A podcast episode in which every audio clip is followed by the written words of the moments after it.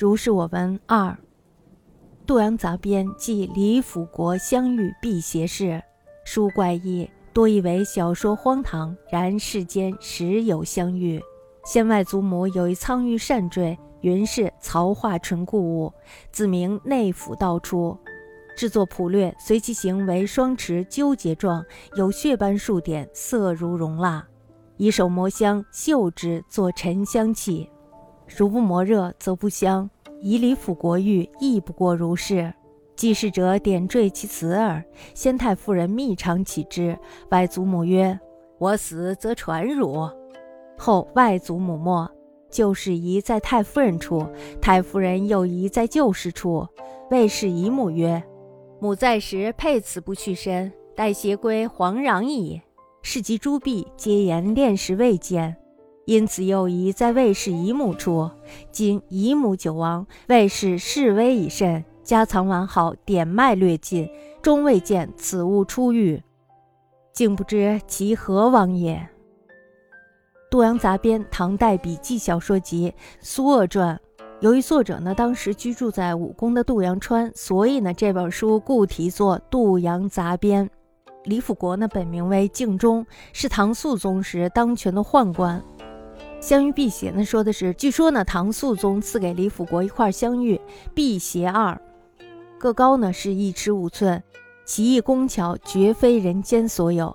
玉的香味呢，在几百步之内就能闻到，即使呢是锁在非常严密的盒子里，香气还是能够透出来。偶尔呢用衣角扫一下，香气啊也能够保持一年。李辅国呢，曾经把它放置在座位旁边。有一天呢，正在梳头的时候，辟邪突然一个大笑，一个悲嚎。李辅国这时候就惊愕万状。可是呢，笑的那个笑的没完没了，哭的那个呢，竟然是涕泪横流。李辅国非常的不安，于是呢，就把两个辟邪都给弄碎了。他住的那个小巷子呀，一下是香味酷烈。过了一个多月呢，还很浓烈。没到一年，李辅国就死了。《洛阳杂编》呢，记载了李辅国相遇辟邪的事儿，特别的怪异。很多人呢都说这个小说非常的荒唐。可是呀，世间确实是有相遇的。我的外祖母呢就有一块玉坠是这样的。传说呢，这是曹化淳的旧物，是从明朝内府偷出来的。玉坠的做工呢是非常的简略，随着玉的自然形状呢，雕刻成了两条离龙相互纠缠的样子，上面呢有几点血斑，颜色呢如同融化的蜡油一般。用手磨热玉坠，这时候呢就会闻到一股香气。如果要是不磨热的话呢，就没有香气。我怀疑呢，李辅国的香玉不过也是如此罢了，只不过呢是记事的人故弄玄虚，夸张了一些。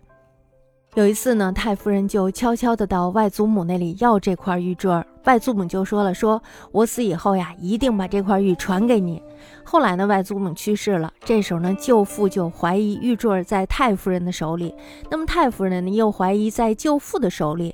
这时候呢，魏家姨母就说了：“说母亲生前佩戴这个玉坠儿，从来没有离过身，可能是带到土里去了吧。”可是呢，侍奉疾病的婢女们都说，在入殓时没有见到这块玉坠儿，因此呢，又怀疑说玉坠儿落到了魏家姨母的手里。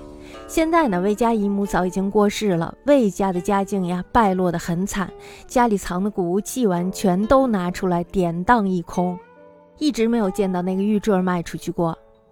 最终呢，也不知道到哪里去了。大家看这篇文章，其实他写了一个人性的纠结。一开始呢，是太夫人非常喜欢这块玉，就到外祖母那里去要。